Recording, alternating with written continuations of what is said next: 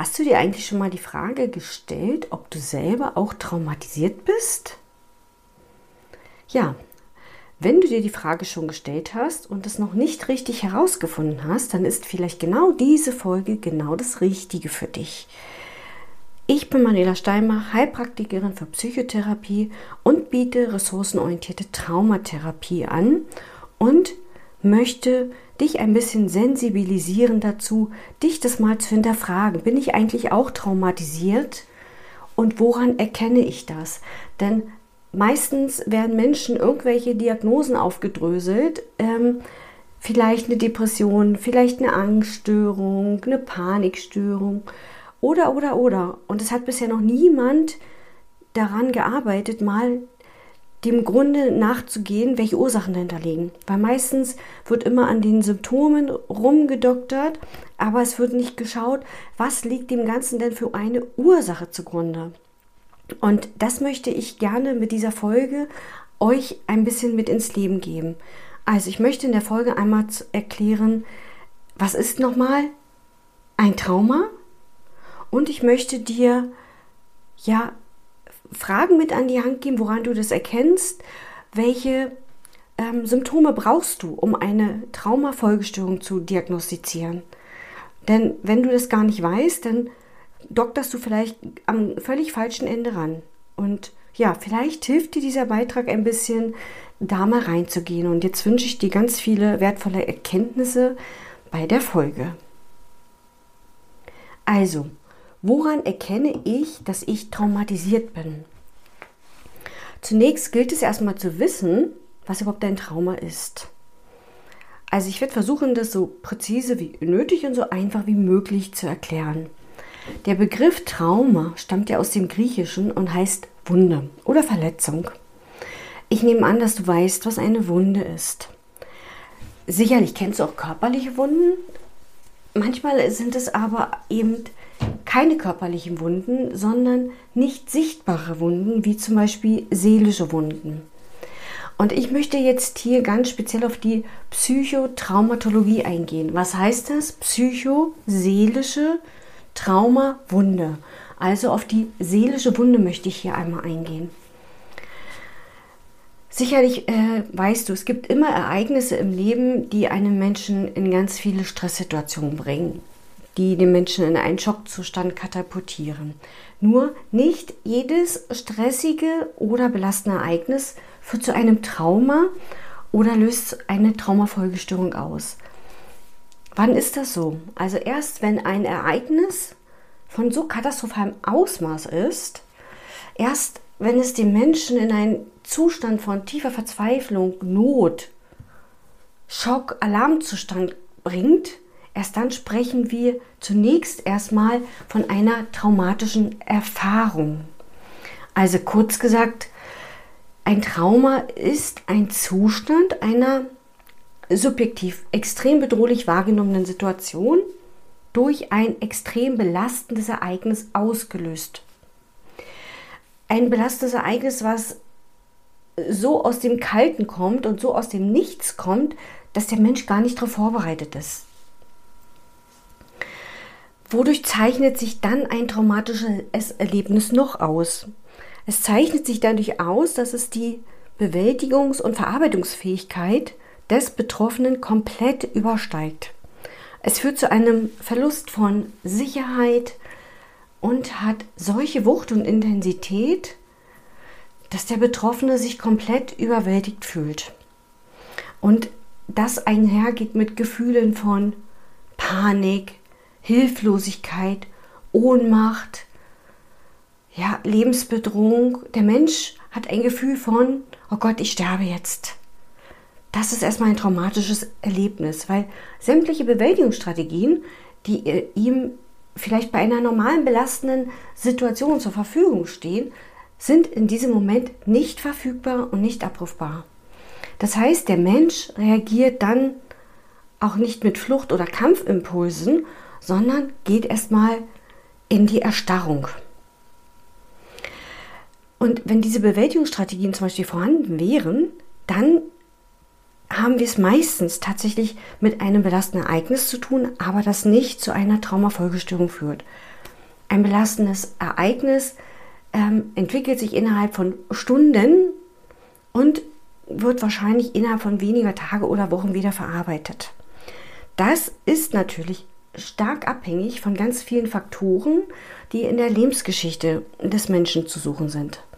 Also Faktoren wie die Entwicklungsstufen spielen hier eine ganz wesentliche Rolle.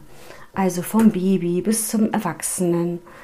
Die Fähigkeit zur Regulation des Nervensystems, die Beschaffenheit und Struktur des Gehirns. Ganz, ganz viel spielen natürlich auch ererbte und genetische Bedingungen eine Rolle. Also hier gibt es unwahrscheinlich viele Faktoren, die einfach wirklich dabei eine ganz große Rolle spielen, wie ein Mensch auf ein traumatisches Erlebnis reagiert. Ein belastendes Ereignis kann sich natürlich aber auch zu einer Traumafolgestörung entwickeln. Das heißt, wenn eine, keine Verarbeitung im Gehirn und im Nervensystem stattfindet.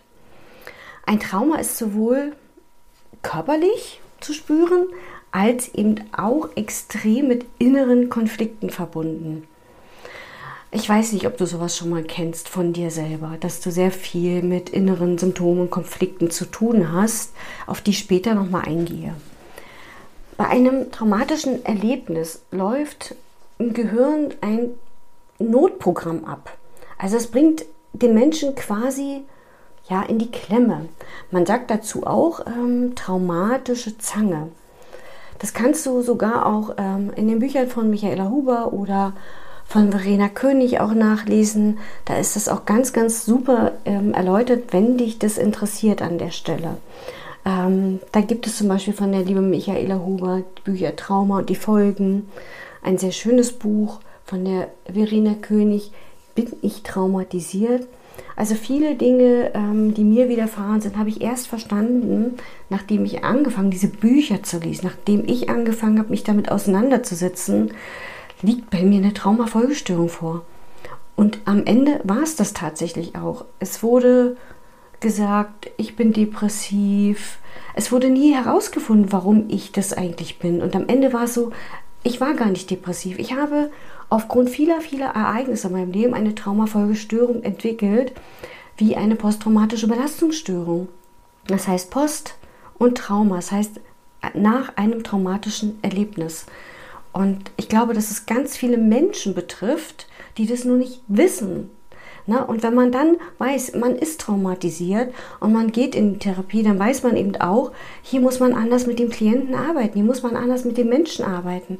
Der Mensch darf erstmal lernen, sich im Hier und Jetzt wahrzunehmen. Der darf lernen, dass das traumatische Erlebnis vorbei ist, aber dass es ihm eben auch passiert ist. Er, er, muss lernen, sich selbst zu regulieren, sich zu beobachten. Das ist ganz, ganz wichtig, weil wahrscheinlich in seinem Leben ganz viele Menschen über seine Grenzen gegangen sind. Das heißt, er ist gar nicht in der Lage zu spüren, ist hier eigentlich eine Grenze überschritten worden und wann ist denn eigentlich meine Grenze überschritten. Das sind ganz viele Faktoren, die ganz wichtig sind, wenn man Trauma im Hintergrund hat. Aber ähm, da habe ich, glaube ich, auch schon mal eine eigenständige Folge aufgenommen. Also zurück nochmal zu dem Programm. Bei dem Trauma läuft, ein Gehirn, läuft im Gehirn das Notprogramm ab und bringt den Menschen in die Klemme. Was heißt das? Das Ereignis wird vom Gehirn als Bedrohung eingestuft. Also hier liegt also quasi ein äußeres Ereignis vor und der Mensch wird, wie gesagt, völlig von Empfindungen und Gefühlen überflutet.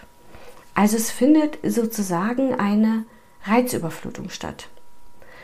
Der Mensch kann nicht dagegen ankämpfen oder fliehen. Und als Konsequenz daraus bleibt ihm tatsächlich nur die Erstarrung. Die Abspaltung des Erlebten in viele Teile. Man nennt das auch ähm, Fragmente, so als ob du dir ganz viele Splitter vorstellst, als ob du eine Flasche zerschlägst und die in viele, viele Teile zersplittert. Genauso ist es bei einem traumatischen Ereignis. Ähm, und das hängt natürlich ganz stark mit unserem Gehirn zusammen. Ähm, man nennt es zum Beispiel übrigens auch das dreieinige Gehirn. Ich weiß nicht, ob dir das ein Begriff ist. Das mit unterschiedlichen Funktionen und Zuständigkeiten ausgestattet ist. Der erste Teil unseres Gehirns und auch der kleinste Teil ist das Stammhirn oder auch Reptiliengehirn genannt. Das heißt, von hier aus werden sämtliche Instinkte und Reaktionen gesteuert. Das Stammhirn sorgt für unser Überleben und ist der älteste Teil unseres Gehirns. Es befindet sich am unteren Hinterkopf und ist natürlich nicht sichtbar und nicht spürbar von außen. Das Stammhirn reguliert die ganzen unbewussten Reflexe und führt die Notreaktion aus, damit der Mensch das Ganze überlebt. Der zweite Teil über dem Stammhirn ist das Zwischenhirn. Hier befindet sich quasi die Amygdala. Ist hier vielleicht auch ein Begriff, habe ich auch schon mal öfters erwähnt. Das heißt, das ist unser Angstzentrum. Und dieser zweite Teil, dieses Zwischenhirn oder auch, äh, man nennt es auch limbisches System, das ist komplett für unsere Emotionen zuständig. Das heißt, hier werden sämtliche emotionale Erlebnisse gespeichert und verarbeitet. Dazu ähm, habe ich, glaube ich, in der Folge Trauma und Nervensystem auch schon mal einiges erzählt, was darüber passiert.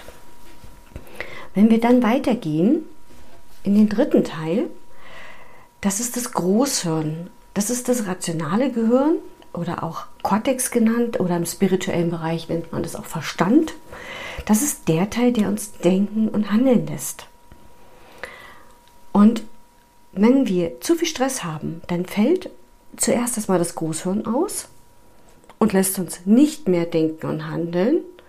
Ähm, das ist wahrscheinlich, wenn du auch selber einmal an eine, ein Erlebnis denkst, was dich extrem gestresst hast, dann hast du nicht mehr rational gedacht, dann ging das nicht mehr. Ja, wenn dir jemand eine schlechte Mitteilung macht oder oder oder. Der Teil fällt dann einfach aus. Das nächste bei einem traumatischen Ereignis fällt das Zwischenhören aus. Das heißt, du kannst auch nicht mehr angemessen emotional darauf reagieren. Das schaffst du nicht.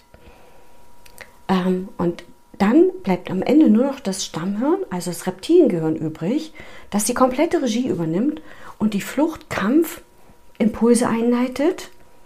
Und selbst wenn das nicht möglich ist, bleibt als letztes nur noch die Erstarrungsfunktion. So, und als Beispiel möchte mal ein paar Beispiele nennen, weil das ein bisschen einfacher ist, das zu verstehen. Wenn du das Buch von Michaela Huber kennst, da sind sehr viele schöne Beispiele dazu drin. Aber um das Ganze ein bisschen verständnisvoller zu machen, ähm, was das ist, dann ähm, kann man sicherlich mal das auch etwas anders verstehen. Also, ein Überfall zum Beispiel. Die Mitteilung über den plötzlichen Tod eines Angehörigen kann ein wahnsinnig belastendes Ereignis sein. Dann die Mitteilung über unheilbare Krankheiten. Kann ganz, ganz schlimm sein, kann die Menschen in eine extreme Stresssituation bringen. Gewalttaten zum Beispiel, die an Menschen angetan werden, können sehr traumatisch sein. Es kann aber auch sein, ein Kind, das zum Beispiel oft alleine gelassen wurde, kann das als so schlimm empfinden, dass es Traumafolgestörungen daraus entwickelt weil es eine, weil die mangelnde Verarbeitungsfähigkeit im Gehirn und im Nervensystem zu diesem Zeitpunkt noch nicht da war. Aber selbst wenn du zum Beispiel gar nicht betroffen bist, kannst du dennoch daran beteiligt sein, allein wenn du dabei standest oder es gesehen hast. Und es, auch wenn es dir nicht widerfahren ist, kann es genauso ähm, traumatisch sein und genauso diese Zustände in dir hervorrufen. Also, in Stresssituationen können wir einfach nicht mehr rational denken. Ich glaube, das ist klar. Ne? Wir geraten in den Schockzustand, aber es entwickeln sich nicht immer zwangsläufig daraus Traumasymptome. Um das Ausmaß nochmal zu verstehen, möchte ich dir jetzt auch nochmal die Symptome unterscheiden. Eine akute Belastungsreaktion nach einem traumatischen oder stressigen Ereignis und der daraus entstehenden posttraumatischen Belastungsstörung das, was natürlich auch eine Haupterkrankung ist als Traumafolgestörung. Also, ich gehe jetzt noch mal ganz kurz darauf ein. Die Symptome einer akuten Belastungsreaktion, vielleicht kennst du das auch von einem schrecklichen Moment, von einem schrecklichen Ereignis. Du gerätst in einen Zustand von tiefer Angst. Du gerätst in einen Schockzustand. Du hast eine erhöhte Schreckhaftigkeit. Du bist ganz schreckhaft. Du hast vielleicht Albträume. Schlafstörungen. Du hast vielleicht häufig das Gefühl, du erlebst diese, diese akute Belastungssituation nochmal. Du entwickelst ein Vermeidungsverhalten. Du vermeidest aus der Angst heraus, dich damit zu konfrontieren. Du hast vielleicht Gefühle von Taubheit. Du bist empfindungslos. Ähm, wie als ob du etwas abgespalten hast von dir, das Erlebte abgespalten hast. So, dann sind vielleicht deine Wahrnehmungen verzerrt. Das heißt, du nimmst deinen Körper nicht mehr so wahr, die Umwelt nicht mehr so wahr. Konzentration und Leistungsstörung. Das sind alles Symptome, die zu einer akuten Belastungsreaktion gehören. Wie ich schon gesagt habe, sie beginnt im Allgemeinen innerhalb von Minuten, Stunden, nachdem dieses stressige Ereignis passiert ist und klingt je nach Konstellation innerhalb von wenigen Tagen wieder ab. Das Ereignis, wenn das so schlimm war, kann sich jedoch eben zu dieser posttraumatischen Belastungsstörung entwickeln als verzögerte Reaktion auf dieses belastende Ereignis. Und ich möchte jetzt und nochmal darauf eingehen, was für Symptome sind denn, wenn ich eine posttraumatische Belastungsstörung entwickelt habe aufgrund eines belastenden Ereignisses. Hier sind also folgende Symptome zu nennen. Also, es kommen immer wieder ja, belastende ähm, Erinnerungen hoch in Form von Gedanken, Albträumen, Freudlosigkeit, Teilnahmslosigkeit, vielleicht sogar auch Halluzinationen. Du wirst Schwierigkeiten in der Gefühlsregulation haben. Das heißt, du hast eine mangelnde Impulskontrolle, du hast oft Ohnmachtsgefühle, du bist nicht im Kontakt mit dir. Also starke emotionale Symptome. Du kannst auch zum Beispiel ganz starke körperliche Schmerzen entwickeln, wie eine Übelkeit oder andere Symptome. Oftmals ist das meistens so in Verbindung mit dem Trauma, vermeidet man sämtliche Aktivitäten und Situationen, die an das traumatische Erlebnis erinnern. Manchmal kommt es aber auch zu Angst, Panikstörungen, Panikattacken, aggressiven Ausbrüchen, die entstehen durch ein plötzliches Erinnern an das Ereignis, durch Triggerreize, die du teilweise noch nicht mal greifen kannst. Also ich hatte ganz oft mit Panikattacken zu tun und durfte immer wieder lernen, dass das was völlig Altes ist, dass da Triggerreize ist, dass da äh, Reizübertragung von außen sind, die ich auch nicht rausgefunden habe, weil es genau darum geht zu lernen, dich im Moment zu spüren, im Hier und Jetzt zu sein und dir bewusst zu machen, es ist vorbei, es ist mir passiert und trotzdem dich wieder zu orientieren. Das heißt, dein Körper braucht Sicherheit. Du musst in dem Moment, in dem dich vielleicht eine Panikattacke überrennt, lernen, dich wieder zu orientieren. Das heißt, mit den Augen anzufangen, nach oben zu schauen, nach unten zu schauen. Ne? Und dich wirklich in dem, da in dem, dem Ort oder in dem Raum, wo du bist, komplett wieder mit deinen ganzen Augen und deinem ganzen Fokus dich dort wahrzunehmen. Weil die, das Gewahrsein vom Hier und Jetzt ist eigentlich der Schlüssel für ganz, ganz viele Traumafolgestörungen, weil es ist vorbei, es ist passiert, du kannst es nicht ändern, aber es gilt, äh, einen anderen Umgang damit zu bekommen.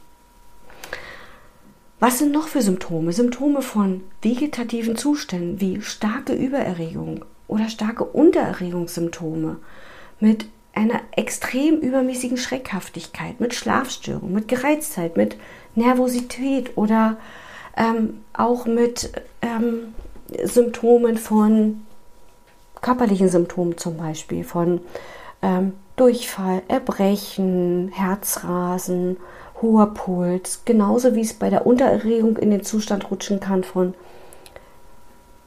Verstopfung, von langsam Puls, alles fährt sich runter.